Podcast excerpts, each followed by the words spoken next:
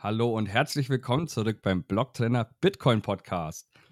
Heute habe ich den Egge dabei. Der ein oder andere von euch kennt den Egge vermutlich schon aus dem 21 Podcast, wo er ja als Co-Host tätig ist. Heute habe ich ihn aber in seiner Funktion als CEO von Starbacker bei mir zu Gast. Was Starbacker genau ist, wird uns der Egge gleich erklären. Jetzt begrüße ich ihn erst recht herzlich. Hallo Egge, schön, dass du die Zeit gefunden hast, heute mit dabei zu sein hier im Podcast. Moin René, ja, vielen Dank, dass ich hier sein darf. Ich bin schon sehr gespannt, was wir gleich so alles besprechen werden. Ja, wir werden natürlich hauptsächlich über das, was du und deine ja, Co-Founder, Kollegen bei Starbacker so äh, treibt, besprechen, aber auch vielleicht so die Vision, die junge Lightning-Startups haben können, im Allgemeinen mal ein bisschen anreißen und ja, wir werden mal schauen, wo uns das Gespräch einfach hinführt, würde ich sagen. Jetzt, vielleicht kannst du gleich zum Einstieg mal, ich denke, die meisten von den Zuhörerinnen und Zuhörern haben nämlich noch eventuell leider nichts von Starbacker gehört, einen kurzen, ja, eine kurze Zusammenfassung geben, was ihr eigentlich macht, was Starbacker ist und vielleicht auch, wie es zu Starbacker kam. Mhm, klar, gerne. Also, uh, Starbacker ist Social Media mit Payments, könnte man sagen. Ne? Also es ist quasi, wie man sich das, äh, das Lieblings-Social Media vorstellt, nur mit nativen Lightning Payments drin. Ähm, Bitcoin und Lightning Payments. Ähm, und die Idee dahinter ist grundsätzlich Content Creatern die Möglichkeit zu geben, das, was sie eben ähm, leidenschaftlich tun, nämlich eben Content zu erstellen, eben auch zu monetarisieren und ihnen die Möglichkeit und vor allen Dingen auch die Werkzeuge an die Hand zu geben, das möglichst einfach machen zu können. Ähm, also das ist, das ist so der Rundumschlag. Unterschiedlichste Funktionen für die Monetarisierung. Also grundsätzlich gibt es halt immer die Möglichkeit, eben Spenden direkt zu erhalten auf der Plattform über Lightning. Das heißt, man muss nicht eben eine zweite Donation-Page aufsetzen oder die Leute müssen nicht irgendwie kompliziert mit, ähm, mit Lightning umgehen, sondern es ist alles irgendwie schön verpackt und, und äh, hat, eine, hat eine gute Nutzerfreundlichkeit. Ähm, und gleichzeitig bieten wir aber eben auch ähm, komplexere Modelle, dass man zum Beispiel Contents hinter, äh, Content hinter Subscription Gates tun kann, also dass eben jemand monatlich Geld dafür bezahlen muss, dass er eben Zugriff auf diesen Content hat. Ähm, ein wunderbares Beispiel dafür ist jetzt der Bitcoin Effect Podcast zum Beispiel, der äh, jetzt gerade gestartet ist damit, äh, Episoden, die sie, ähm, die sie rausbringen, einige Tage vorher auf Starbacker zu releasen und diese dann eben nur verfügbar für diejenigen zu machen, die halt eine aktive, ein aktives Abonnement haben auf der Plattform. Das heißt, dort findet man eben die Episoden ein bisschen früher und kann auch Behind the Scenes sehen zum Beispiel. Also das ist so das komplexere Monetarisierungsmodell, was wir anbieten.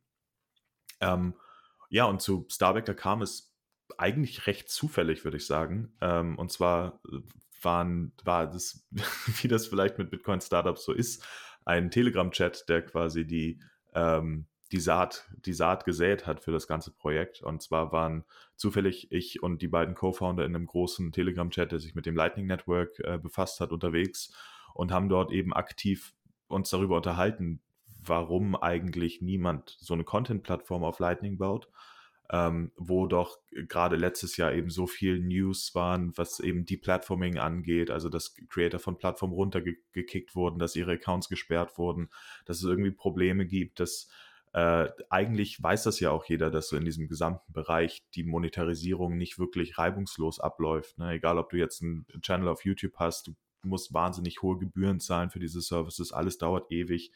Äh, auf YouTube musst du erstmal irgendwie ähm, irgendwelche Hürden überqueren überhaupt, um deinen Content monetarisieren zu können. Also das ist sowas, was wir von 21 kennen, wo die Monetarisierung von YouTube-Werbung einfach fast unmöglich ist, weil es ein Verein ist äh, ne, und muss ja immer KYC machen und brauchst eine Adresse. Also es ist alles super kompliziert und das weiß ja eigentlich jeder. Und wir haben halt darüber gesprochen, warum das eigentlich so ist, dass das jeder weiß, aber keiner löst das. Ähm, weil mit Lightning und Bitcoin haben wir das erste Mal die Möglichkeit, wirklich das sehr einfach zu lösen. Und ja, dieses Gespräch entwickelte sich irgendwann zu einem, ja, dann lass uns das doch einfach mal machen. Und das wurde dann irgendwann Starbacker. Spannend. Jetzt hast du gerade ja von dem Deep Platforming und so weiter gesprochen. Jetzt ist es ja so, ihr seid ja aber trotzdem im Endeffekt eine zentrale Instanz, wenn man so möchte, die aber natürlich Bitcoin und das Lightning-Netzwerk nutzt. Äh, es ist ja trotzdem möglich, dass ihr jemanden, also jetzt nicht, dass ihr das machen wollen würdet, aber dass ihr jemanden die Plattformen könntet. Äh, sehe ich das richtig? Genau, also Starbacker ist aktuell ähm, schon noch sehr zentralisiert, da gebe ich dir auf jeden Fall recht.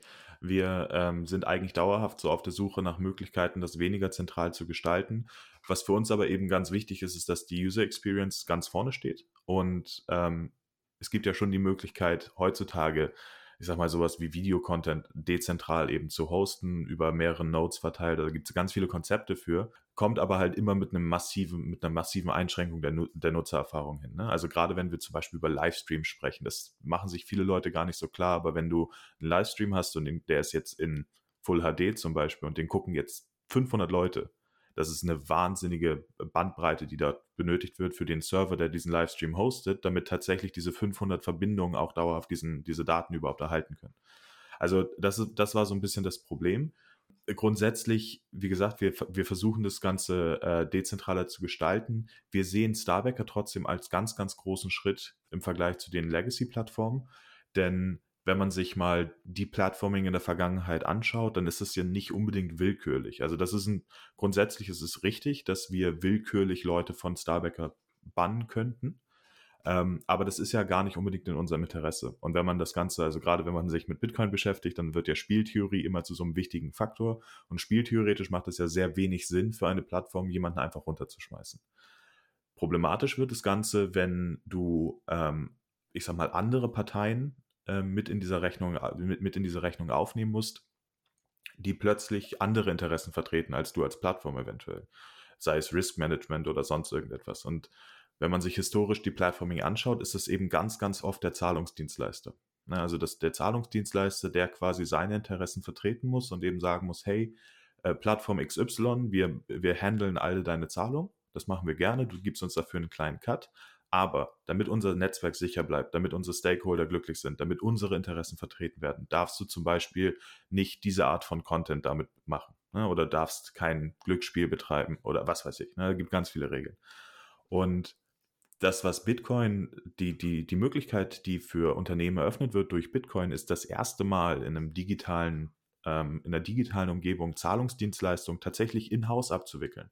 Das heißt, es gibt keinen Zahlungsdienstleister mehr, der dir sagen kann, was richtig und was falsch ist, weil du bist dein eigener Zahlungsdienstleister. Das heißt, die Lösung ist nicht unbedingt äh, das Lightning-Netzwerk per se zu benutzen, weil ich könnte jetzt ja auch sagen, wir machen alle Lightning-Payments mit OpenNode, anstatt es selbst zu machen. Das würde es aber nicht lösen, weil dann hätte ich wieder genau das gleiche Problem, nämlich dann wäre OpenNode die Instanz, auf die ich mich verlassen muss. Aber da wir mit Lightning die Möglichkeit haben, auch mit einer kleinen Infrastruktur tatsächlich Zahlungen selbst abzuwickeln und diese gesamte, diese gesamte Abwicklung tatsächlich selbst zu betreiben, haben wir eben diese Abhängigkeit zu, einem Dritt, zu einer dritten Partei nicht mehr und können tatsächlich unsere eigenen Interessen vertreten. Und damit wird das Risiko für einen Creator auf der Plattform eben gebannt zu werden aus irgendwelchen, ich sag mal, dritten Interessen halt extrem reduziert. Ja, das macht auf jeden Fall Sinn. Gibt es eine spezielle Art von Content, weil du jetzt sagtest, Leute werden für eine spezielle Art von Content deplatformt. Vermutlich sprichst du da eben dieses Not Safe for Work irgendwie an, weil jetzt Visa nicht möchte, dass jemand irgendwie pornografische Inhalte produziert und deswegen sagt, okay, für jemanden, der pornografische Inhalte produziert, möchte ich keine, ähm, kein Zahlungsdienstleister sein, warum auch immer. Jetzt ist es so, dass Bitcoin und Lightning ist es ja natürlich grundsätzlich erstmal egal, wer was macht, wer welche Inhalte produziert, weil ja, Bitcoin fragt nicht danach. Ist es irgendwie so, dass ihr, und ich meine jetzt das wirklich nicht speziell jetzt irgendwie auf diese Not Safe for Work Inhalte, aber gibt es Inhalte, die Starbacker oder ihr als, als Firma versucht irgendwie zu ja, besonders stark in den Fokus zu setzen, sei es jetzt eher Videomaterial, Bildmaterial, irgendwie Texte, Kunst, wie auch immer.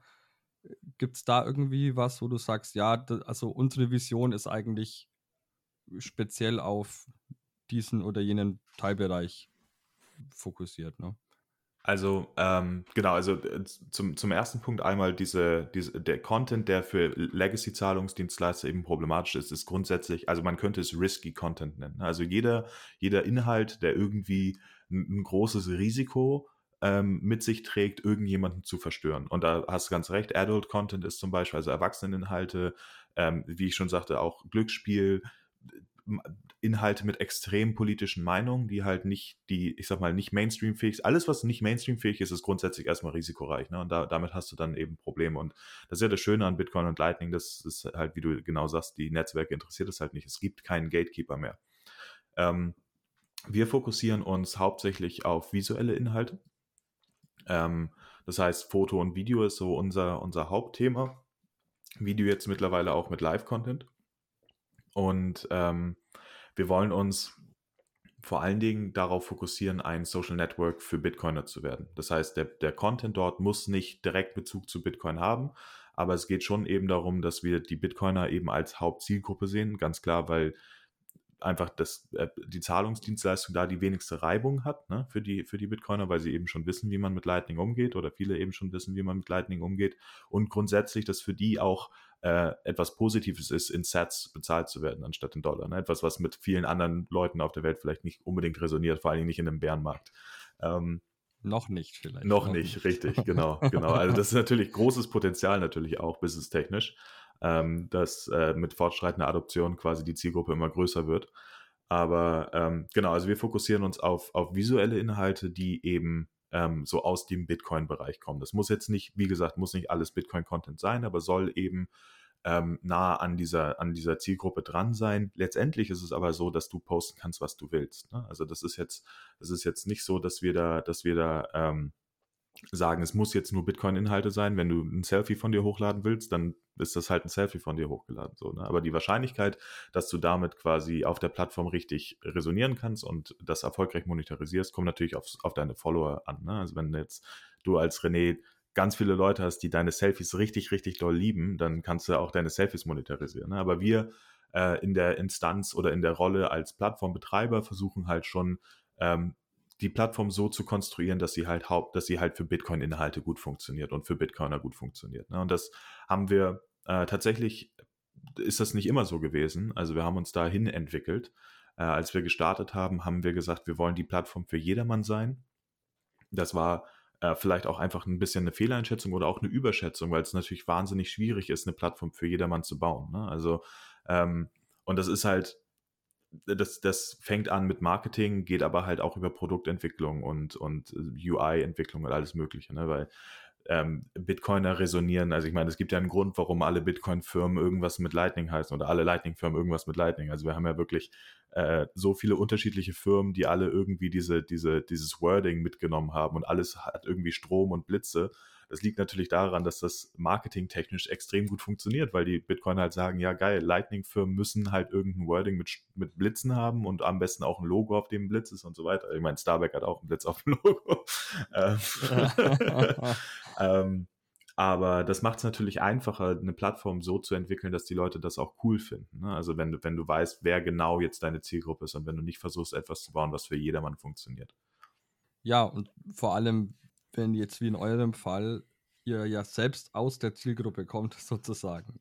Klar. Es ist, glaube ich, als Gründer und ja, als die Verantwortlichen von so einer Firma vielleicht auch nochmal schöner, einfacher, wie auch immer, wenn man selbst Einblick hat und selbst denkt, ja, das und das und das wäre eigentlich eine coole Sache, äh, das dann vielleicht auch umzusetzen. Wobei die Umsetzung dann natürlich wieder auf einem anderen Blatt Papier steht. Vielleicht äh, können wir da direkt mal drauf eingehen, wie, vielleicht kannst du einfach mal erklären, wie das dann so abläuft, wenn ihr euch jetzt irgendwie ein neues Feature überlegt oder so. Du hattest gerade zum Beispiel das Videostreaming angesprochen, dass das neuerdings auch bei Starbacker funktioniert.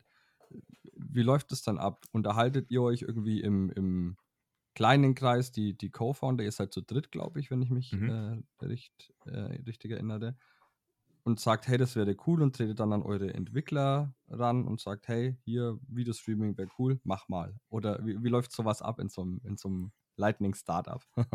Also ähm, das, das äh, ist, glaube ich, schwer zu generalisieren, aber bei uns ist es auf jeden Fall so, wir sind ein, ein recht junges Startup ne, und halt auch noch kein Unternehmen mit riesengroßem Funding, sondern recht, recht klein und schmal im Burn auch.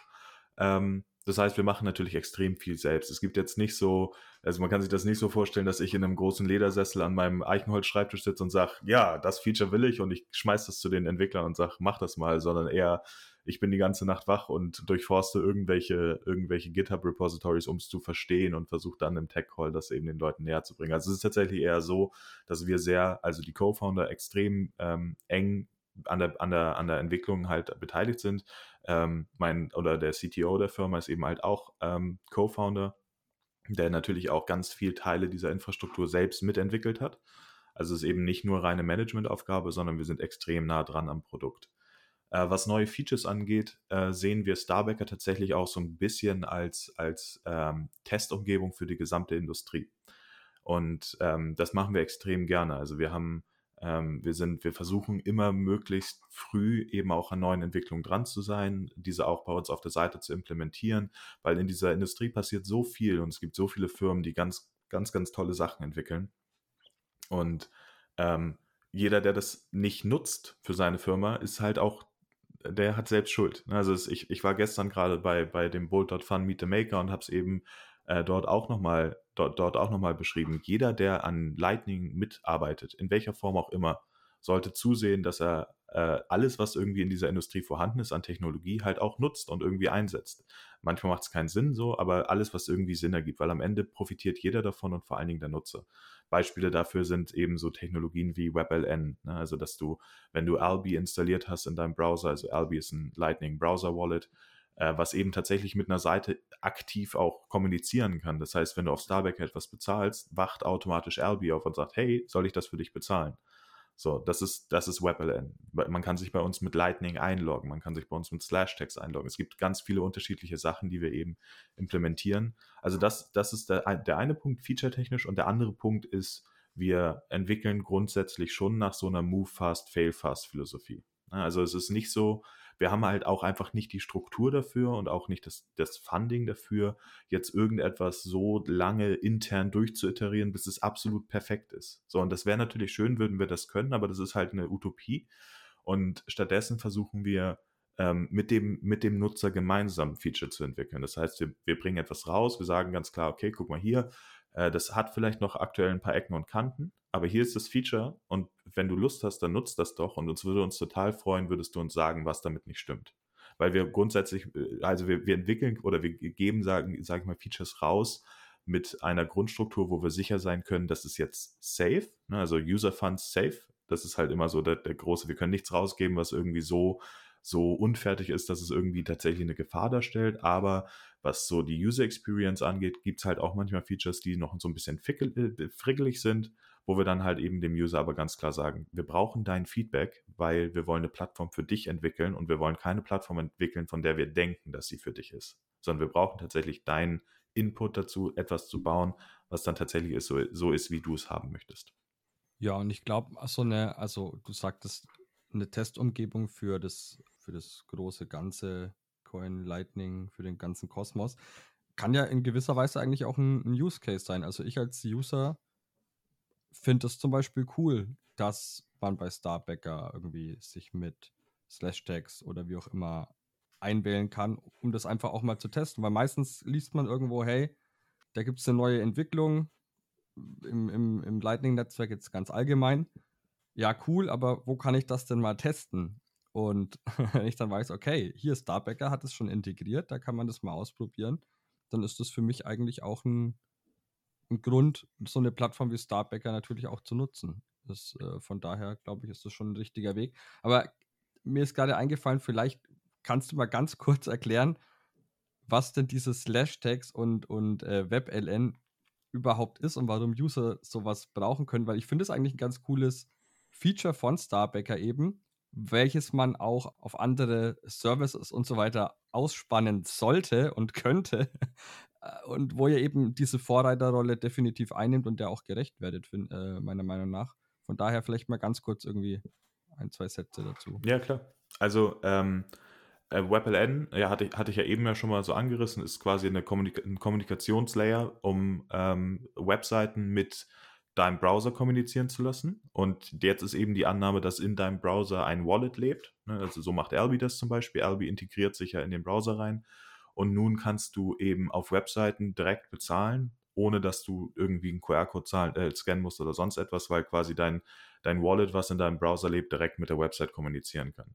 Ähm, das, das, das ist WebLN und es nimmt halt, es, es baut halt Use Cases auf für den, für den, für den Webbereich. Also ich weiß nicht, ähm, aber ganz viele der Hörer werden es kennen, ne? also Value for Value in Podcasts. Dann hat man eine coole App, da kann man einstellen, ich möchte irgendwie jede Minute 50 Sets schicken. Das stellt sich im Browser extrem schwierig dar, weil ich könnte jetzt natürlich sagen, ich habe eine Website, da läuft ein Livestream äh, oder ein, ein, Audio, ein Podcast. Und wenn ich jetzt jede Minute von dem Hörer aber eine Lightning-Zahlung haben möchte, dann müsste ich ihm jede Minute einen QR-Code ze zeigen und dann müsste ich jede Minute diesen QR-Code abscannen. Und das ist natürlich totaler Quatsch. Und mit WebLN haben wir halt wirklich die Möglichkeit zu sagen, okay, die Website kommuniziert direkt mit dem Wallet. Das Wallet hat eben eine maximale Grenze von, was weiß ich, irgendwie 3000 Sats freigegeben. Und jetzt holt sich der, der Browser, also die Website, jede Minute 50 Sats vom Wallet. Und das funktioniert komplett im Hintergrund. Und das ist die coole Sache daran. Also man kann extrem viele Use Cases abbilden und einfach die User Experience verbessern. Ähm, und das ist halt auch etwas, nochmal, um nochmal kurz auf die Testumgebung des Lightning, der Lightning-Industrie sozusagen zu sprechen zu kommen. Für uns ist immer ganz wichtig, dass wir alles integrieren in einer Art und Weise, wie es die User Experience besser macht und nicht schlechter. Ne? Also wenn wir jetzt sagen würden, du kannst bei uns nur noch mit WebLN zahlen, dann werden ganz, ganz viele User ja ausgeschlossen. Aber es wird immer so integriert, dass es quasi optional ist, deine User Experience verbessert, wenn du es möchtest. Aber wenn du es nicht möchtest, dann kannst du halt immer noch den Legacy-Weg gehen. Ähm, und Slashtags ist, ist ähm, ein sehr komplexes Protokoll zum, äh, es macht sehr, sehr viel. Äh, die Grundidee ist so ein bisschen Identitätsmanagement, dass du statt äh, einer E-Mail-Adresse zum Beispiel ähm, oder sonst irgendeinem Identifier, den du im Internet so benutzt, einen Nutzernamen oder so, hast du eben einen, einen äh, öffentlichen Schlüssel, wie im Bitcoin-Netzwerk. Und dieser öffentliche Schlüssel ist tatsächlich abgeleitet von deinem Bitcoin, äh, von, dein, von deiner Bitcoin Recovery Phrase. Das heißt, mit den zwölf Wörtern stellst du in Zukunft nicht nur dein Wallet wieder her, sondern halt auch deine Internetidentität. Und ähm, Jetzt kannst du mit diesem, mit diesem Schlüsselpaar, was du in Slashtags eben nutzt, ganz, ganz viele Dinge anstellen. Also zum Beispiel kannst du dich äh, bei Services authentifizieren. Ne, dadurch, dass du mit deinem privaten Schlüssel, also dein öffentlicher Schlüssel ist quasi dein Nutzername und mit deinem privaten Schlüssel kannst du irgendwie eine Nachricht signieren und jetzt kann der Server ganz klar feststellen, okay, das ist wirklich René, der sich gerade bei mir authentifizieren möchte. Ähm, das heißt, auf Starbacker haben wir das auch so integriert. Also du kannst dich tatsächlich mit deinem Slashtags Wallet, BitKit ist aktuell das einzige Wallet, was das unterstützt, äh, kannst du dich auf der Website anmelden. Ähm, aber Slashtags geht halt noch ein ganzes Stück weiter und es gibt sehr, sehr viele Möglichkeiten, die wir damit später ähm, hoffen abzubilden. Und das geht eben auch in die Richtung, die ich am Anfang so ein bisschen angeschnitten habe, Dezentralisierung von Content. Weil Slashtags hat auch eine ganz, ganz klare Mission, ähm, die quasi dein, dein Content wieder so ein bisschen in deine eigene Domäne zurückholt nämlich dass Content zukünftig nicht mehr unbedingt bei einem Server gehostet wird und die, ähm, die Autorität über diesen Content komplett bei dem Server liegt, sondern du hostest sie in deinem eigenen Slash-Text Drive und gibst anderen eben die Möglichkeit, das zu lesen. Ähm, also zum Beispiel, wenn ich jetzt eine Nachricht an dich schicken wollen würde über Slash-Text, dann würde ich diese Nachricht quasi ähm, in, in meinem Drive zum Beispiel speichern und würde sie mit deinem öffentlichen Schlüssel verschlüsseln. Das heißt, du könntest zu meinem Drive kommen und nur du könntest diese Nachricht lesen. Also obwohl die Nachricht öffentlich für jeden zugänglich ist, ist sie eben verschlüsselt und da ich deinen Schlüssel kannte, kannst nur du sie lesen. Äh, und das ist, also das sind zwei Use Cases von den vielen, vielen Use Cases, die man da sich später vorstellen kann. Aber grundsätzlich kann man so ein bisschen sagen, es geht schon um die Dezentralisierung des äh, Internet-Use Cases, den wir halt heute haben. Also alles mögliche, File Storage, Content Sharing und so weiter. Ähm, da gibt's, also da ist, the sky is the limit, könnte man da auf jeden Fall sagen. Ähm, und wir wollen natürlich äh, nicht nur mit dabei sein, sondern diese Entwicklung auch vorantreiben. Ja, cool. Dann lass uns gerne vielleicht mal noch auf ein, zwei weitere Punkte eingehen, was ihr noch so geplant habt. Kannst du da schon was sagen? Ist es noch geheim? Ich meine, ich, ich gehe jetzt mal davon aus, dass ihr noch für die kommenden Wochen, Monate, Jahre natürlich gewisse Visionen habt, wie es weitergeht. Einerseits natürlich jetzt im Hinblick auf weitere Features, aber vielleicht auch so, ja, so eine Gesamtvision, wo es mal hingehen könnte. Lass uns erstmal über die, über die Features, was vielleicht noch so geplant ist, sprechen. Gibt es da schon was mhm. Neues? Also, ähm, wir, wir haben ja mal gestartet mit dem Leitspruch Empowering Creators und ähm, haben das mittlerweile so ein bisschen ja, also das ist immer noch die Mission, aber wir haben es so ein bisschen abgewandelt zu äh, Liberating Social Media. Und ähm, die Features, die wir entwickeln, in den, in, sag ich mal, also unsere Roadmap ist immer ein Jahr lang ungefähr. Das heißt, äh, für, für das kommende Jahr kann ich dir tatsächlich ganz genau sagen, was geplant ist. Ähm, und alles, was wir machen, soll eben in diese Mission dann halt auch eingehen. Ne? Also Liberating Social Media ist quasi das, was all, all diese einzelnen ähm, Action Points, die wir, die wir uns gesucht haben, halt auch irgendwie erreichen will. Und das, was wir aktuell machen, ähm, ist ein super spannendes Thema. Ähm, und zwar versuchen wir ein bisschen so diese Interaktionsbasis, die sich in Social Media über die letzten eineinhalb, zwei Dekaden eben etabliert hat, aufzubrechen. Denn ähm, im Social-Media-Bereich und im Content-Bereich basiert heutzutage ja alles auf Attention, also auf Aufmerksamkeit. Bei YouTube ist es Watchtime, dann gibt es Likes oder Daumen rauf oder was auch immer. Aber alles ist immer irgendwie auf diesen Interaktionstypen halt gefußt. Das Problem, was wir damit sehen, ist, dass es, äh, dass, wenn wir uns Likes zum Beispiel angucken, ein extrem inflationärer Wert ist, der eigentlich dafür mal gedacht war, dass äh, eine Wertigkeit von Content damit repräsentiert werden kann. Aber von dem Punkt sind wir längst weg. Also ich kann jetzt sofort mir irgendwie 1000 Twitter-Likes kaufen für, was weiß ich, 2, 3 Euro wahrscheinlich. Ähm, das heißt, wenn ich einen Post im Internet finde, der jetzt eine Million Likes hat, dann kann ich nicht unbedingt davon ausgehen, dass es tatsächlich eine echte, äh, echte Metrik für den Wert dieses Contentstücks ist. Ähm, also Likes sind irgendwie ein bisschen nutzlos geworden, sind nicht wirklich eindeutig. Und dank des Lightning Netzwerks haben wir, haben wir das erste Mal überhaupt die, die ähm, Möglichkeit, durch diese Micropayments eben ähm, vielleicht dem Like eine echte Wertigkeit mitzugeben. Indem wir sagen, der Like ist nicht nur ein Like, sondern der Like ist tatsächlich eine kleine Zahlung. Und was jetzt passiert, ist, wenn wir das tun, der Like kriegt einen Kostenfaktor.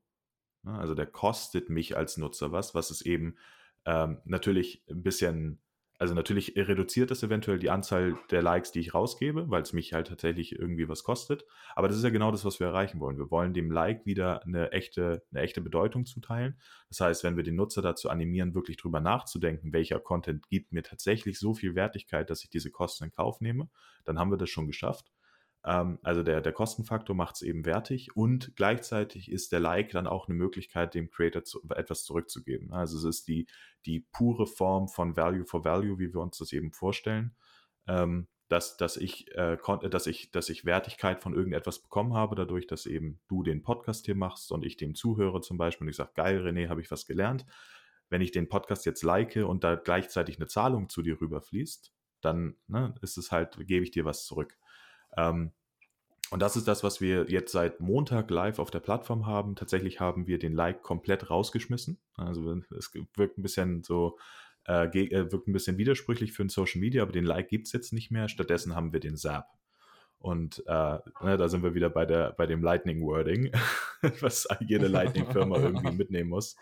Ähm, und der Zap ist tatsächlich äh, wenn du ihn, wenn du ihn drückst, dann zählt er eben nicht nur eine Nummer hoch, wie das der Like machen würde, sondern gleichzeitig sendest du eben 5 Cent an den Creator. Ähm, in Sets vermutlich. genau, du sendest in Sets, aber wir nominieren auf der Plattform eben alles immer in US-Dollar. Ähm, und ja. du sendest, du sendest 5 Cent an den Creator äh, direkt über das Lightning Network. Und ähm, wie gesagt, ist das ein fixer, fixer Betrag, den ihr festgelegt habt, oder kann ich den individuell auch einstellen und sagen, ich möchte aber 10 Cent pro Set bezahlen oder 20 Cent oder wie auch immer? Derzeit, derzeit ist das ein fixer Betrag. Es gibt jetzt aber im Gegensatz zum Like gibt es die Möglichkeit, einen Post mehrfach zu zappen. Das heißt, wenn ich deinen Podcast höre auf der Plattform oder sehe und ich denke mir, okay, er 50 Cent wert, dann kann ich dir halt 10 Zaps da lassen. Ne? Also das ist durchaus möglich. Ähm, wir arbeiten an Möglichkeiten, dass man es halt noch weiter anpassen kann, dass man vielleicht einen fixen Betrag ein, eingibt, äh, einen dynamischen Betrag eingibt. Aber das, der Grund, warum, warum wir uns dafür entschieden haben, ist, weil es tatsächlich reibungslos sein soll.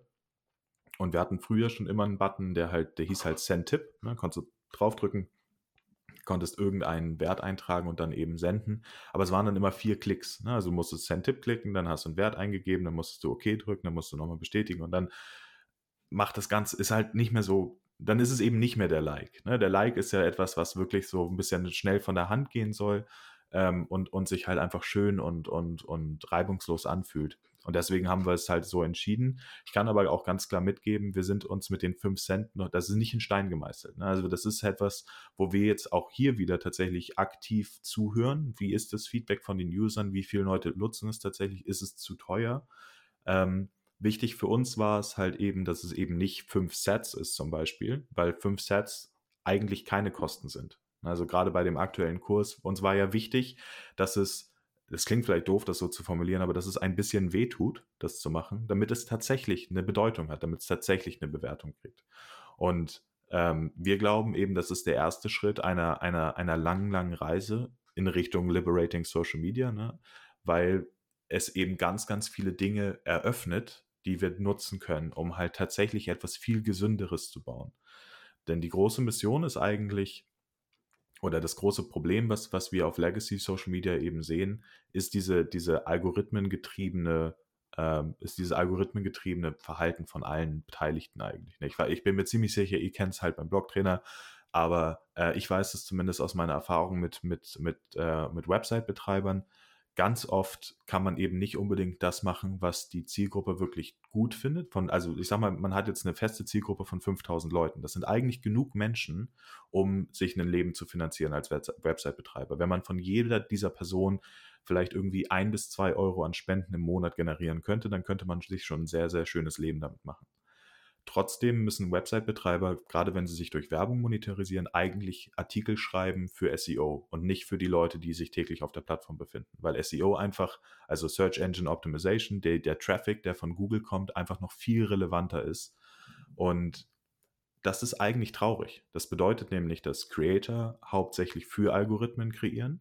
Plattformen müssen irgendwie gucken, dass sie die, die, die Nutzer auf der Plattform halten, damit diese mehr Werbung sehen und dieses gesamte Monetarisierungsmodell äh, das, das, das, ähm, das bringt einfach sehr, sehr schlechte Verhaltensmuster sozusagen in den Mix. Und das würden wir gerne aufbrechen. Und wir glauben halt, der SAP ist, die erste, ist der erste Schritt dahin, weil der SAP uns ermöglicht, tatsächlich Content auch an seiner echten Wertigkeit zu bewerten. Und nicht nur an seiner Wertigkeit im Sinne von, wie viel Aufmerksamkeit kann dieser Post generieren, sondern tatsächlich, die Leute, die diesen, für die, die Leute, für die dieser Content kreiert wurde, wie viel Wert sehen sie da drin? Und das können wir natürlich bemessen an dem Wert, der quasi zurückkommt vom Nutzer. Und das, das Endgoal in dieser Richtung ist tatsächlich algorithmische Feeds zu bauen, die sich eben nicht daran orientieren, wie viel Likes oder wie viel Views ein Post bekommt, sondern tatsächlich, wie viel Wert sprechen andere Nutzer diesem Post eben zu. Ja, das ist jetzt ein sehr medienphilosophisches Thema, wenn man, wenn man so bezeichnen möchte. Ist aber tatsächlich ein großes Problem, das ich auch so sehe.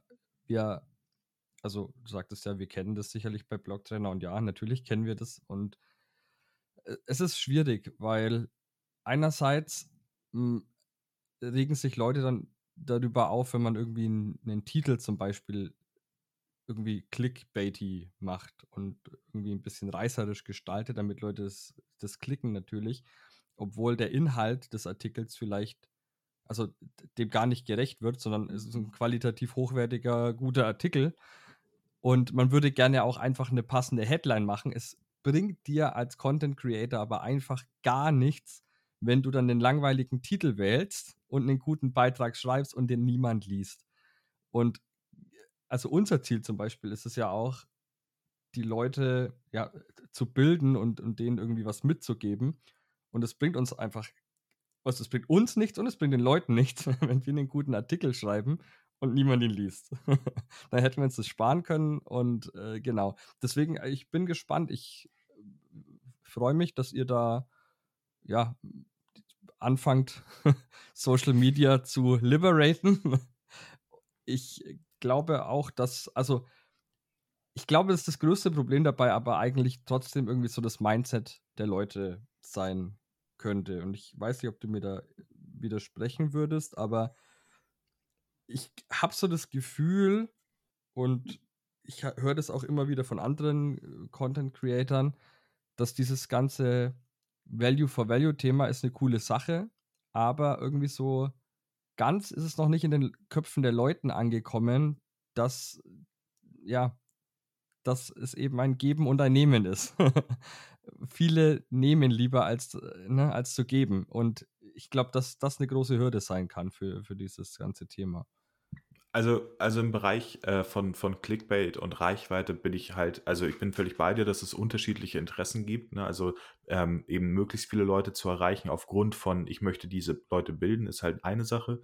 Im Internet ist es aber hauptsächlich, also viel so, dass halt das, äh, was ich eben halt auch beschrieben habe, dass eine eine Website zum Beispiel sich durch Werbeeinnahmen finanziert und eben sagt, okay, damit ich hier tatsächlich irgendwie mit 5000 Euro im Monat rausgehe, was wirklich, also wenn wir über Online-TKP sprechen, ne, also über den, über den Preis, den man so mit 1000 Ansichten verdienen kann, um 5000 Euro zu finanzieren, äh, zu bekommen, musst du tatsächlich eine sehr, sehr große Reichweite auf deiner Website haben. Ähm, und dann, dann, dann wird es eben zum Problem. Ich mag diese, diesen Ansatz vom True Fan. Ne? Also wie viele True Fans, und ein True Fan mag jemand sein, der vielleicht 5 Euro im Monat für dich investiert, vielleicht sogar 10 Euro im Monat, das kann sich jeder für sich selbst denken. Wie viele True Fans brauchst du tatsächlich, um dich zu finanzieren? Und meistens sind es halt eben nicht mehr als 1000. Also wie gesagt, wenn du 1000 Leute hast, die dir 10 Euro jeden Monat zur Verfügung stellen, dann ist das halt schon echt ein Riesenhaufen Geld. Und ähm, das ist halt so ein bisschen das, was ich in Value for Value halt sehe, ne? dass es nicht darum geht, dass jeder was zurückgibt, sondern dass du dir einen Kern an Leuten baust, die verstehen, worum es geht und die auch verstehen, dass du das auch brauchst und ähm, die dir dafür was zurückgeben. Was aber ganz viele Leute, und das, da verstehe ich auch die Kritik an Value for Value, was ganz viele Leute nicht verstehen, ist, dass das nicht von alleine kommt. Du musst, und ich bin da bin da eigentlich sehr, sehr, sehr, sehr äh, strikt und klar drin. Du musst auch darum bitten. Also jeder muss verstehen, dass dieses Value-for-Value-Modell für dich als Creator tatsächlich wichtig dafür ist, da zu bleiben, dass die Leute verstehen, wenn ich nichts zurückgebe, dann ist dieser Content ab irgendeinem Zeitpunkt eventuell nicht mehr verfügbar, weil der Creator nicht, da, nicht in der Lage war, sich zu finanzieren. Und das machen aktuell sehr, sehr wenig Leute. Ne? Also Value for Value ist immer so eine Option, die nebenbei vorhanden ist, aber sehr, sehr wenig Leute weisen explizit darauf hin, dass das, wenn es wirklich um Monetarisierung geht, eine Grundlage für die Existenz eines Creators sein kann. Und ähm, das, ist, das ist genau das Gleiche ähm, also das, das, das sieht man, äh, plaprap.space zum Beispiel, die Website, die ich gebaut habe für unsere, für unsere super nicen äh, deutschen Bitcoin-Hip-Hopper. Ne? Da ist es halt tatsächlich so, dass wenn du irgendwie fünf, du, wenn du fünf Songs gehört hast auf der Plattform, also entweder fünf Songs ausgewählt hast oder es automatisch weiterskippt, poppt so ein kleines Fenster auf, was sagt, hey, du bist jetzt hier seit so und so vielen Minuten auf der Seite, scheint, als würde dir das gefallen, gib doch was zurück. Ne? Es ist nicht so, dass du dann was spenden musst. Es ist nicht so, dass du, du kannst es einfach wegklicken und weiter nutzen. Aber ich versuche eben eine Donation auch zu intensivieren, indem ich halt sage, hey, hier, wir haben was gebaut, du scheinst das zu genießen, weil du bist jetzt hier schon seit so und so vielen Minuten unterwegs und hörst die Songs, gib doch was zurück, damit wir weiter existieren, damit diese Seite weiter existiert. Und ich glaube, das ist ein ganz, ganz harter Knackpunkt bei Value for Value, den viele eben noch nicht verfolgen, um halt tatsächlich auch den, den User aufzufordern, zu sagen, hey, gib was zurück weil je mehr du zurückgibst, desto besser können wir das hier machen und desto weniger Werbung gibt es und desto weniger das und das gibt es und Neues. Ähm, stattdessen können wir halt tatsächlich vielleicht sogar unser Produkt besser machen, wenn du was zurückgibst. Das wäre dann Value for Value for Value. ja, ist ein guter Punkt, weil, wie gesagt, ich, ich äh, kann ein Lied davon singen, weil uns geht es genauso irgendwie. Alle denken, ja, die haben irgendwie 100 knapp 140.000 Abos bei YouTube und so, die müssen ja alle mit dem Lambo durch die Gegend fahren und in ihren Villen in Dubai leben. Äh, weil man es halt von diesen ganzen Krypto-Schreihälsen so kennt, die aber ja einfach ihre, ihre Audience abzocken und in diesem ganzen Krypto-Bereich sowieso mehr Geld zu holen ist, als im, im ja, ich sag jetzt mal, legitimen Bitcoin-Bereich, wo die Margen noch einfach kleiner sind, wo jetzt nicht irgendwie VC-Capital einfach mal irgendwo draufgeworfen wird und, und verbrannt wird von daher, ja, ich, ich bin echt gespannt, wie sich das in den ja, kommenden Jahren noch entwickelt, dieses Feld. Lass uns dann jetzt mal so über die, die große Vision sprechen oder ne, wo ihr mit, mit Starbacker vielleicht noch so langfristig hin wollt, jetzt nicht fürs kommende Jahr. Oder gibt es fürs kommende Jahr noch irgendwas, was du konkret noch sagen genau, kannst? Genau, wir, wir haben, wir haben äh, wie gesagt, die, die Roadmap ist groß. Ähm, Thema, ne, also das, was ich eben gerade sagte, äh, ökonomische Signale nennen wir das eben, ne, dass man, dass man eben das, das nutzt, um die Plattform besser zu machen. Das ist ein ganz großes Thema. Äh, wir arbeiten aber eben halt auch ständig daran, die Nutzerfreundlichkeit der App eben zu verbessern. Gerade weil wir eben dieses Move Fast, Fail Fast Thema haben, müssen wir natürlich immer gucken, dass nachdem sich etwas als, als valide erwiesen hat, dass wir es dann eben halt auch wirklich mit der Pfeile rangehen und wirklich schön sauber feilen, sozusagen das Feature. Ähm, und da steht eben auf der Roadmap für das nächste Jahr tatsächlich eine komplette Plattformmigration auf äh, native mobile Umgebung eben ähm, an. Das heißt, eine App, ne? die Starbacker App. Ähm, und äh, weil es halt eben uns einen ganz großen, äh, es äh, öffnet uns Möglichkeiten. Zum einen ist die Nutzerfreundlichkeit immer bei einer App ein bisschen höher, weil es einfach alles ein bisschen glatter, sage ich mal, ist und die, ne, es fühlt sich alles immer ein bisschen schöner an in der App als auf einer Website.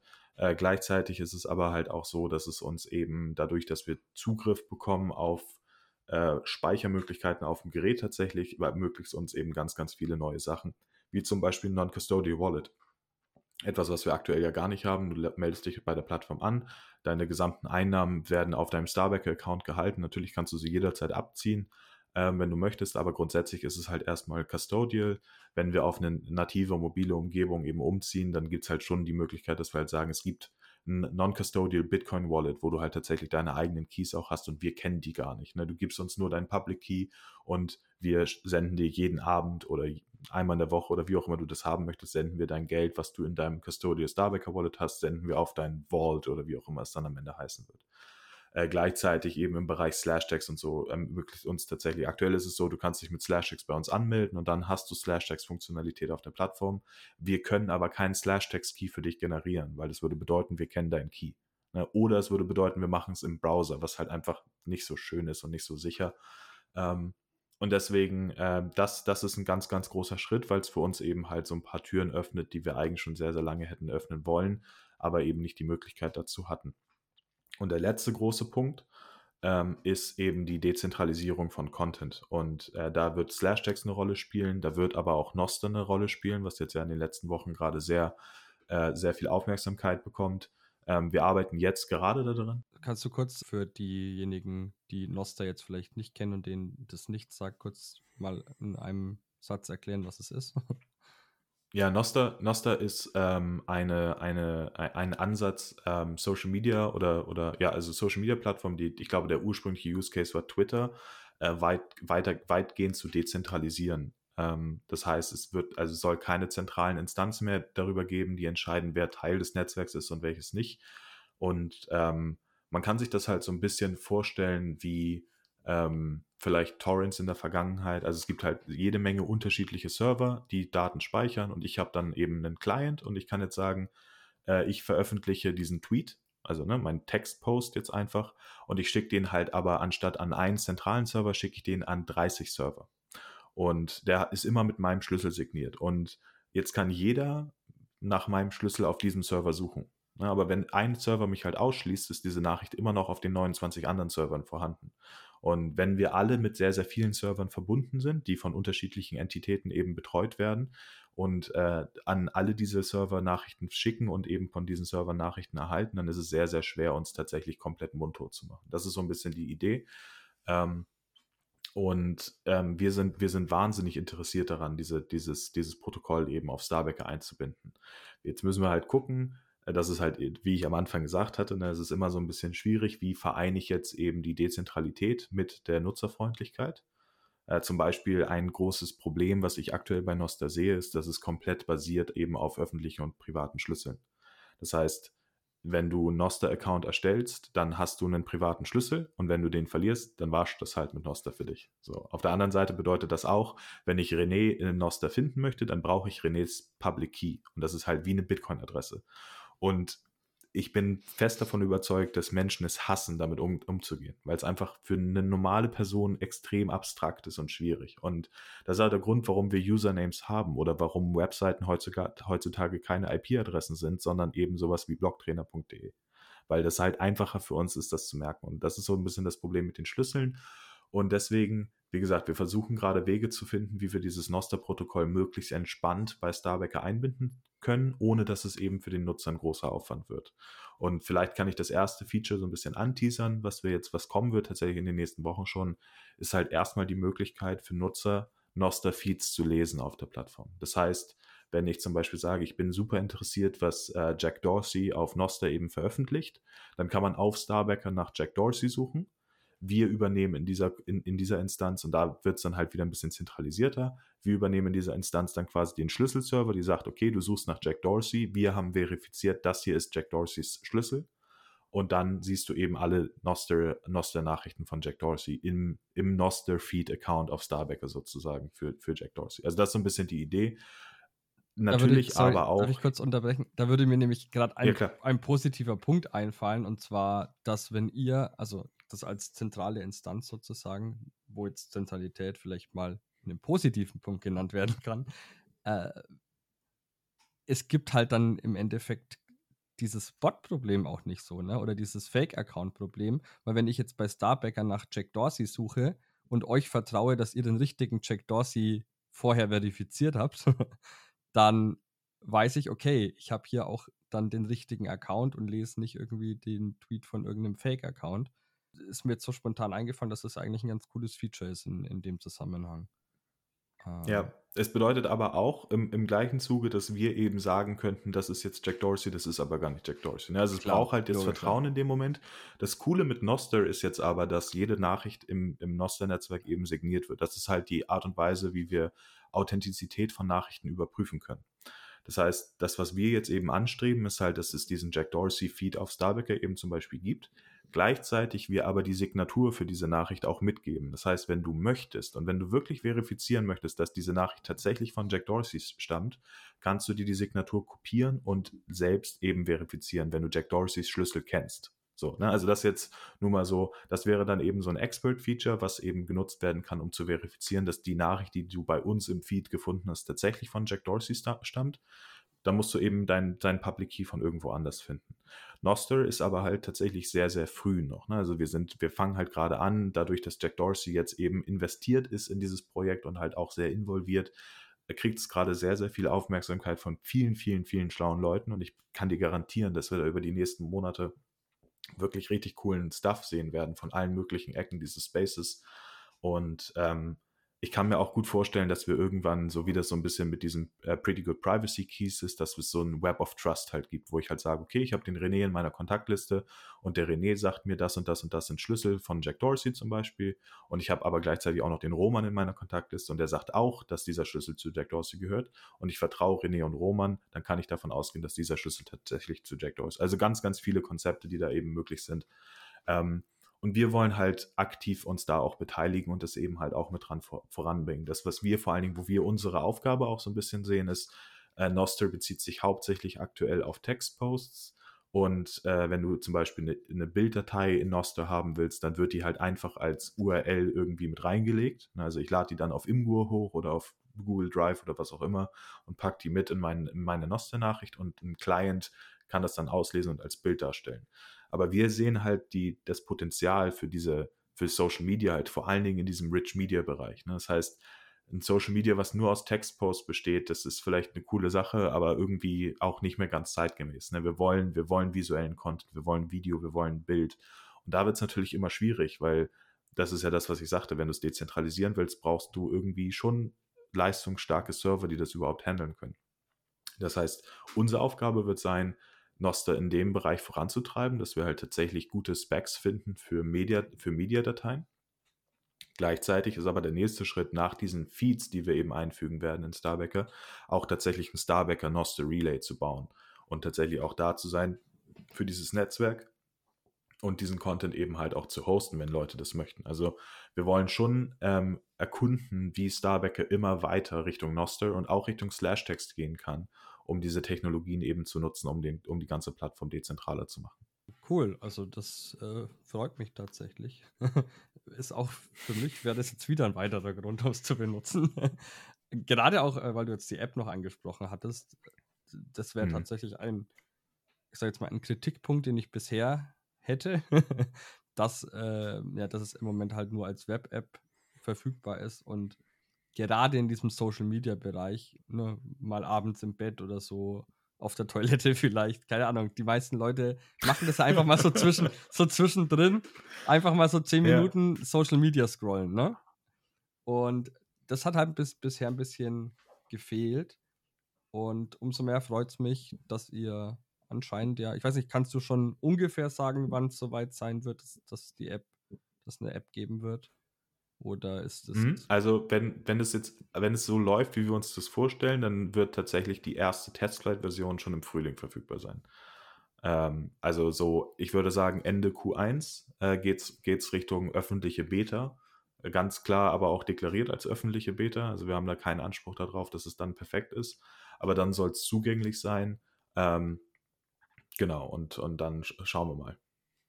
Ja, cool freue ich mich auf jeden Fall drauf. Mhm. Ähm, jetzt ich auch. dann lass uns jetzt noch einmal vielleicht zum Ende hin zur, zur großen Vision kommen. Wo siehst du Starbacker vielleicht mal so in 15, 15 Jahren? Wo soll es hingehen mit dem, mit dem äh, gesamten Unternehmen und vielleicht auch äh, die Rolle von Starbacker in einem großen liberated, ist das ein Wort, liberated, ähm, äh, ja, Internet sozusagen. Also ne, 15 Jahre ist schon extrem ja. schwierig. fünf, fünf, fünf bis zehn Jahre.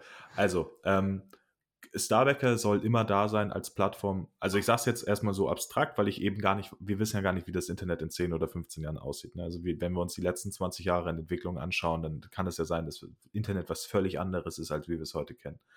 Ähm, wir sehen Starbacker immer als das Werkzeug für Creator, ähm, das, was sie machen, irgendwie besser an den Mann zu bekommen und zu monetarisieren. Das ist so unsere Grundaufgabe. Ne? Also Creator sollen eben tatsächlich mit ihrer Leidenschaft Geld verdienen können oder zumindest die Möglichkeit haben, Geld zu verdienen. Ähm, es geht nicht darum, dass jeder mit Content Geld verdient. Also das sehen wir halt auch als ganz klaren Punkt. Ähm, und das ist halt auch etwas, was Value for Value, was, was quasi so die Schattenseite von Value for Value ist, die viele Leute gar nicht eben besprechen. Ich, ich sage immer, Value for Value ist Survival of the Fittest für Content Creator. Weil wenn dein Content doof ist und du versuchst dich mit Value for Value zu finanzieren, dann wirst du nicht klarkommen. Wenn dein Content doof ist, aber clickbaity und du versuchst dich mit Werbung zu finanzieren, dann wirst du eventuell klarkommen. Und das ist halt das Problem, was ich vorhin angesprochen habe. Also ähm, wir, wollen, wir wollen das Werkzeug sein, was jemand nutzen kann und was er dann daraus macht, das ist letztendlich ihm überlassen. Da wollen wir keinen, da wollen wir, da wollen wir quasi gar nicht involviert sein. Ähm, und diese, diese Variante soll aber immer eben halt auch so frei wie möglich passieren. Also das liegt halt daran, dass wir alle, die alle Mitgründer von Starbacker sind halt Bitcoiner und wir nehmen diesen Ethos halt auch mit und lassen das sehr aktiv in die Gestaltung von dieser Firma und dem Produkt eben auch einfließen. Also alles soll möglichst zensurresistent sein, alles soll möglichst frei sein und möglichst reibungslos. Ähm, aber das ist so die, die, die, große Mission, quasi das Werkzeug zu werden für Content Creator, aktuell aus dem Bitcoin-Space, aber wer weiß, ob das in fünf oder zehn Jahren noch äh, sich ändert, also oder ob der Bitcoin-Space dann jeder ist, ne, wer weiß, wo wir in zehn Jahren sind, das, das ist ja alle, das sind ja alles wirklich große Fragen. Ähm, Genau, aber wir sind quasi das, das Helferlein für den Content Creator, sich tatsächlich eben irgendwie darzustellen. Und wer weiß, ob das in fünf bis zehn Jahren tatsächlich noch Video ist oder ob wir dann schon irgendeine andere Form von Content haben, die halt Hologramme. viel, ne, wer weiß, Augment, Augmented Reality oder was weiß ich, was dann ja. halt, ne, fängt ja alles an. Äh, wir wollen mit der Zeit gehen und wir wollen, ähm, wie gesagt, immer den, den Creator dabei begleiten, seinen, seinen Content zu monetarisieren. Das heißt, in zehn Jahren ist Starbacker auch im Metaverse vertreten. Ja, wer weiß, wo es hingeht. Ne? Also, ähm, genau. Okay. Ähm, jetzt habe ich zum Abschluss noch eine Frage. Einfach ja, ein bisschen Interesse halber. Hattet ihr euch schon mal überlegt, bei diesem Lightning Accelerator von, von der NYDIG euch mal anzumelden? Weil das für junge Lightning Startups, genau, Wolf, ähm, weil das für junge Lightning Startups natürlich auch ein super eine super Möglichkeit ist, um das eigene Unternehmen nicht nur ja, voranzubringen, sondern einfach auch ja, von der Expertise, sage ich mal, von, von Experten sich ein bisschen zu nähern. Und ähm, genau, gab es da schon mal Überlegungen eurerseits? Ja, wir haben, wir haben tatsächlich, als das Announcement damals kommt, uns das mal, äh, kam, damals mal angeguckt. Ähm, ich muss ganz ehrlich sagen, dass ich mich seitdem nicht mehr so intensiv damit befasst habe aber damals so ein bisschen skeptisch war, ob es tatsächlich ein guter Fit ist. Weil die Art und Weise, wie das aufgezogen ist, hatte ich eher das Gefühl, es geht eher darum, Legacy-Firmen quasi ein bisschen Lightning-fähig zu machen. Also eher so in, in die Richtung, als tatsächlich, also ich, ich das, das, das kann man, also ich glaube, das kann ich einfach auch guten Gewissens so sagen. Wir sind halt in der Firmenstruktur tatsächlich sehr bitcoinig. Ne, also alles ist sehr, das ist ja das, was ich am Anfang schon sagte, ist jetzt keine große Firmenstruktur, sondern es ist völlig normal, dass alle Gründer jeden Tag irgendwie mit dem Tech-Team zusammensitzen und versuchen, dieses Produkt besser zu machen. wir sehen uns tatsächlich so ein bisschen als die Gründer, die in der Garage sitzen und ewig an ihrem Produkt feilen, als jetzt tatsächlich das große Unternehmen, was in einem High-Rise-Tower in New York irgendwie sitzt und, und irgendwelche Charts anguckt. Und das war so ein bisschen, das meine ich gar nicht wertend und ich weiß tatsächlich auch nicht, wie Wolf ist. Das ist das, was ich meine. Ich habe mich sehr lange nicht mehr damit befasst. Aber das war damals ein bisschen das Gefühl, was ich bekommen habe, dass es vielleicht ein bisschen zu corporate ist. Wie gesagt, ne, Citation needed. Ich habe ehrlich gesagt keine Ahnung, wie es aussieht. Ähm, und gleichzeitig war das für uns halt auch einfach ein riesengroßes Commitment, weil Wolf ja auch einfordert, dass du eben, ich glaube, über sechs Wochen dort vor Ort bist. Und das ist halt auch so die Frage, ist es tatsächlich überhaupt möglich für uns? Was bedeutet das kostentechnisch, das zu machen? Äh, oder halt auch lebenstechnisch. Ne? Also ich sag mal so, wir haben natürlich auch alle irgendwie unser, unser Privatleben. Ähm, und, und Familie und dann halt irgendwie eineinhalb Monate nach New York zu ziehen, ist vielleicht auch nicht unbedingt immer möglich. Ne? Also das, es war halt nicht so sicher, ob es halt tatsächlich ein Riesenvorteil für uns ist. Und ähm, wir denken, wir, wir glauben aber schon grundsätzlich an diesen Smart Money Gedanken. Also auch jetzt gerade sind wir wieder in der Fundraising-Phase und es ist natürlich für uns schon so, dass ein Investor nicht nur Geld mitbringt, sondern ein Investor bringt immer Netzwerk und Expertise mit. Und wir haben auch einen sehr, sehr engen Austausch mit unseren, mit unseren Investoren, um halt zu gucken, wo sind Punkte, wo wir uns vielleicht verbessern können. Wo sind Punkte, wo ein Investor vielleicht tatsächlich Netzwerk mitbringt, wo wir mit anderen Firmen kooperieren können, wo wir das Ganze eben noch besser machen können, als es aktuell schon ist. Also das, ähm, ich glaube, ich glaube grundsätzlich, wenn man in dieser VC-Welt ein bisschen unterwegs ist, dann hat man dieses Accelerator-Ding, also der, der Grundgedanke dahinter kommt immer automatisch mit. Weil jemand, der in deine Firma investiert ist und der einfach sieht, dass du Potenzial an gewissen Stellen offen lässt, der wird dir immer sagen, hey, da ist Potenzial, mach das mal.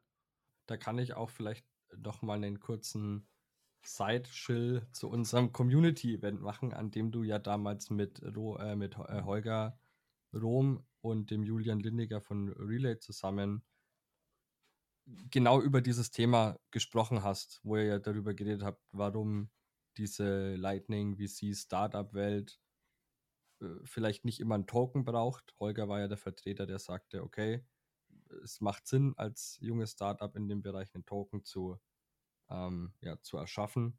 Und ihr wart da anderer Meinung. Deswegen äh, gibt es bei YouTube, findet ihr irgendwie Community-Event, wenn ihr danach sucht bei uns auf dem YouTube-Kanal, Schaut sich an, war ein cooles Gespräch zwischen Egge, Holger und Julian.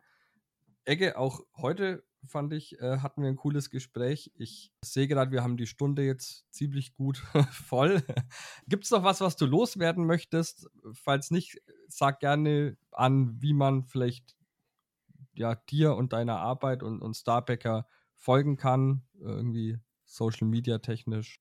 Ähm, ja, also grundsätzlich kann ich nur noch mal ähm, quasi äh, nochmals wiederholen, dass wir äh, uns immer extrem über User-Feedback freuen. Das heißt, wenn ihr Lust habt und äh, möchtet quasi Teil des Ganzen werden, dann schaut euch Starbacker mal an und lasst mich gerne auch direkt mich eben äh, wissen, was wir besser machen sollten oder was wir eben, also ich höre auch immer gerne Feedback, wo jemand sagt, das ist toll, dass ihr das so macht, aber falls ihr was findet, was wir besser machen sollen, dann ist es natürlich umso, äh, umso konstruktiver für uns.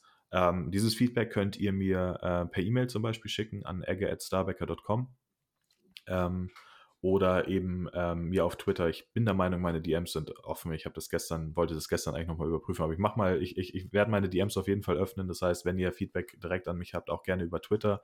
Das ist egge21m. Ähm, und genau, oder eben an den, an den Starbacker-Account. Das ist @realstarbacker auf Twitter. Ähm, und grundsätzlich auf diesen Kanälen werdet ihr auch immer Updates finden zu dem gesamten Projekt und zu dem Unternehmen. Natürlich auch auf meinem Starbacker-Account, äh, den ihr bei auf Starbacker findet unter Ecke. Ähm, genau, das waren meine Social Media Shields und wie gesagt, ich freue mich riesig über Feedback. Das heißt, wenn ihr Lust habt, die Plattform mal auszuprobieren und ihr findet etwas, was wir verbessern sollen, dann lasst es mich bitte wissen. Ja, auch wir von Blocktrainer posten da ja immer fleißig unsere Beiträge. Das heißt, ihr könnt auch bei Starbacker unsere Blogtrainer-Artikel tatsächlich lesen und seit neuestem auch Saps da lassen, die euch dann 5 Cent kosten, wie wir eben erfahren haben. Äh, ja, Egge, vielen Dank für das Gespräch. Achso, ja. Achso, ein, ja. Entschuldige, ich, nee. ich, wollte noch mal einmal kurz reingrätschen. Äh, ganz wichtig dabei nochmal zu erwähnen ist, dass wir natürlich jedem Nutzer die Möglichkeit geben, mit diesen Zaps halt auch kostenfrei irgendwie mal rum zu experimentieren am Anfang. Das bedeutet, aktuell ist es tatsächlich so, dass wir als Starbacker die fünf ersten Zaps des Tages für jeden Nutzer zahlen. Das heißt, es gibt tatsächlich noch ein größeres Incentive für dich äh, oder für das Blogtrainer-Team, Content dort zu lassen und zu sagen, hey, liebe Nutzer, kommt doch vorbei und zappt unseren Post, weil die ersten fünf Zaps sind tatsächlich eben von, von Starbacker bezahlt und da kann man dann das Value-for-Value-Feature sozusagen nochmal ein bisschen kostenfrei ausprobieren. Nice, gut zu wissen. Dann, liebe Leute, kommt noch mehr zu Starbacker und liked noch mehr unsere Posts. Äh, anscheinend kostet euch das erstmal äh, nicht mal was. Ecke, äh, vielen Dank, äh, war ein super spannendes Gespräch. Ich habe ein paar neue Eindrücke von, von Starbacker gewinnen können, obwohl ich die Plattform jetzt auch schon ja, länger in Anführungszeichen kenne und nutze. Ähm, ich hoffe, euch Zuhörerinnen und Zuhörern da draußen hat es auch gefallen und ihr habt auch neue spannende Dinge erfahren. Wie gesagt, schaut euch Starbacker mal an, kommt vorbei und gebt Ecke einfach Feedback. Ich kann das auch nur bestätigen. Feedback ist immer gut, egal ob jetzt positiv oder äh, negativ, solange es konstruktiv ist. Von daher, ja, Ecke, ich wünsche dir noch einen schönen Tag. Macht's gut. Ciao. Klasse, danke dir. Dir auch.